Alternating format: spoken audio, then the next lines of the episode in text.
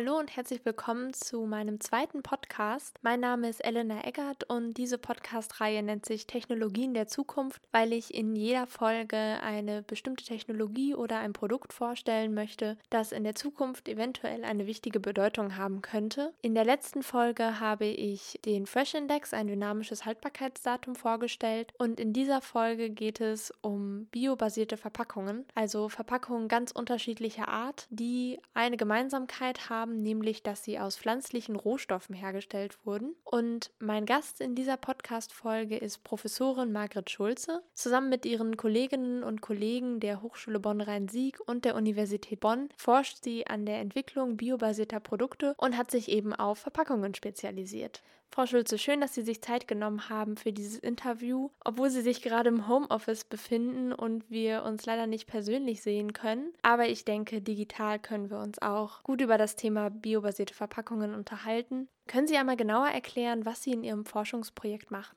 Uns geht es um die stoffliche Verwertung. Das heißt, kann man aus nachwachsenden Rohstoffen, die, und das ist wichtig, die eben nicht als Nahrungs- oder Futtermittel gebraucht oder verwendet werden, kann man aus denen neue Materialien produzieren. Und da gibt gibt es ein laufendes Projekt gemeinsam mit anderen Kollegen, wo es sowohl um nachhaltige Baustoffe geht, das macht der Herr Professor Steffen Witzleben, der auch bei uns am Fachbereich arbeitet, und wir beschäftigen uns mit Materialien, die man zu Verpackungszwecken verwenden kann. Gibt es denn einen bestimmten Pflichtanteil an pflanzlichen Bestandteilen, damit sich eine Verpackung biobasiert nennen darf, oder gibt es das gar nicht? Nein, ganz streng genommen gibt es das nicht. Wenn Sie an Folien denken für Fleischverpackungen beispielsweise, dann ist das ein, ein sehr komplexes System aus vielen Komponenten, inklusive vieler Additive und jede einzelne davon kann unter Umständen biobasiert sein, muss es aber nicht. Der Anteil kann variieren. Also es gibt aktuell noch keine scharfe Definition mhm. für eine biobasierte Verpackung. Ein anderer Begriff, der sehr wohl definiert ist, ist der Begriff kompostierbar. Sind biobasierte Verpackungen denn auch immer kompostierbar oder biologisch abbaubar?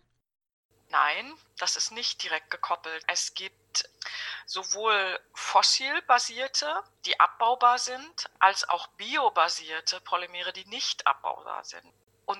Kompliziert wird es, weil Verpackungsmaterialien in der Regel nicht aus einer Komponente bestehen, sondern aus vielen. Und das eine kann bioabbaubar sein, das andere muss es nicht. Also es sind hochkomplexe Konstrukte, über die man da spricht und es gibt eben tatsächlich keine einfachen Lösungen, weil jede Verpackung muss ganz bestimmte Anforderungen erfüllen. Mechanische Stabilität, UV-Stabilität, Stabilität gegen Luft, Sauerstoff, also gegen oxidativen Abbau nennt man das. Je nachdem, wie scharf diese Anforderungen definiert sind, werden die Verpackungsmaterialien immer komplexer. Die Chemiker können schon eine ganze Menge herstellen, aber am Ende ist das Verpackungsmaterial teurer als das Gut, was sie verpacken wollen. Das ist genau der springende Punkt. Also das ist auch so ein bisschen das Problem, weswegen es nicht schon mehr biobasierte Verpackungen gibt, einfach der Kostengrund. Auch das, ja. Wenn Sie ein Lebensmittel verpacken und die Verpackung ja sozusagen eine Lebensdauer selber hat von, ich stelle das Produkt her, verpacke es, gebe es in den Einzelhandel, der Kunde kauft und schmeißt die Verpackung dann weg. Das heißt, die Lebensdauer ist ja sehr kurz von so einem Verpackungsmaterial. Und dann darf der Preis nicht höher sein als das Gut, was Sie verpacken wollen, weil das macht ja sonst überhaupt keinen Sinn. Bei den biobasierten kommt noch hinzu, dass bislang die Komponenten, die man braucht, um Polymere herzustellen, so eine Erdöl- oder Erdgasraffinerie ist ja seit 70 Jahren jetzt mittlerweile so effizient gestaltet. Die ist in ihrer Effizienz sehr viel weiter als das, was die Bioraffinerien heutzutage leisten können. Das ist der Hintergrund, weswegen man im Moment diese ganze Bilanzierung eigentlich auch noch gar nicht durchführen kann, weil es da so einen Gap gibt in der Entwicklung der Bioraffinerien. Was sind denn die Vorteile von biobasierten Verpackungen, dass sie trotzdem daran forschen, obwohl es sich eigentlich noch nicht so richtig lohnt? Wir forschen an der stofflichen Verwertung von nachwachsenden Rohstoffen, also von Pflanzen. Auf dem Campus Klein-Altendorf von der Landwirtschaftlichen Fakultät der Uni Bonn werden sogenannte Low-Input-Crops kultiviert. Das sind solche, die entweder wenig Wasser, wenig Düngemittel brauchen und oder auf ganz kargen Böden wachsen. Das ist unsere eine Quelle und die andere Quelle sind sogar Abfälle und die Frage, ob die stoffliche Verwertung solcher entweder Low-Input-Crops und oder der Abfälle am Ende wirtschaftlich ist, die muss auch erst beantwortet werden. Aber dennoch denke ich, ist es legitim und wichtig, dass man sich dieser Frage überhaupt widmet, um genau herauszufinden, kann man Verpackungsmaterialien zukünftig aus solchen Rohstoffen herstellen oder muss man in die Aufarbeitung der nachwachsenden Rohstoffe und und oder der Abfälle noch mal mehr Energie reinstecken, sodass es unwirtschaftlich ist. Was sind denn die größten Herausforderungen, die Ihnen begegnen? Es gibt einige, die können wir nicht ändern. Zum Beispiel die ähm, Menge der angebauten nachwachsenden Rohstoffe, weil die Industrie will natürlich auch wissen, könnt ihr überhaupt so viele nachwachsende Rohstoffe anbauen, dass der Bedarf gedeckt werden kann. Das ist eine Frage, die liegt natürlich nicht in unserer Hand. Und runtergebrochen auf tatsächlich auf unsere Arbeiten im Labor gibt es aber auch viele Herausforderungen. Wir isolieren aus diesen nachwachsenden Rohstoffen das Lignin. Das ist eine Komponente. Können Sie kurz erklären, was Lignin ist? Es ist einer von drei Bausteinen, aus denen alle Pflanzen zusammengesetzt sind. Bäume, Gräser enthalten Zellulose, Hemicellulose, das sind die beiden faserigen Bestandteile. Und diese Fasern werden wie durch einen Klebstoff zusammengehalten vom Lignin. Und das mhm. Lignin ist sozusagen der natürliche Klebstoff innerhalb der Pflanzen. Und wenn man sich vorstellt, wie hoch Bäume werden können, dann kann man sich eine gute Vorstellung davon machen, wie stark das Lignin diese faserigen Bestandteile zusammenhält. Und wir isolieren das Lignin, weil man auch aus Lignin bestimmte Komponenten herstellen kann, die aktuell für Verpackungen verwendet werden. Und wir arbeiten im Moment ganz konkret daran, wenn man der chemischen Industrie dieses Lignin als sogenannter Industrierohstoff zur Verfügung stellen will, dann muss man in der Lage sein, als Lieferant zu sagen, welche Qualität hat das Lignin? Und die versuchen wir gerade zu definieren. Gibt es bestimmte Eigenschaften, die diese Lignine eben in einem gewissen Schwankungsbereich immer erfüllen? Und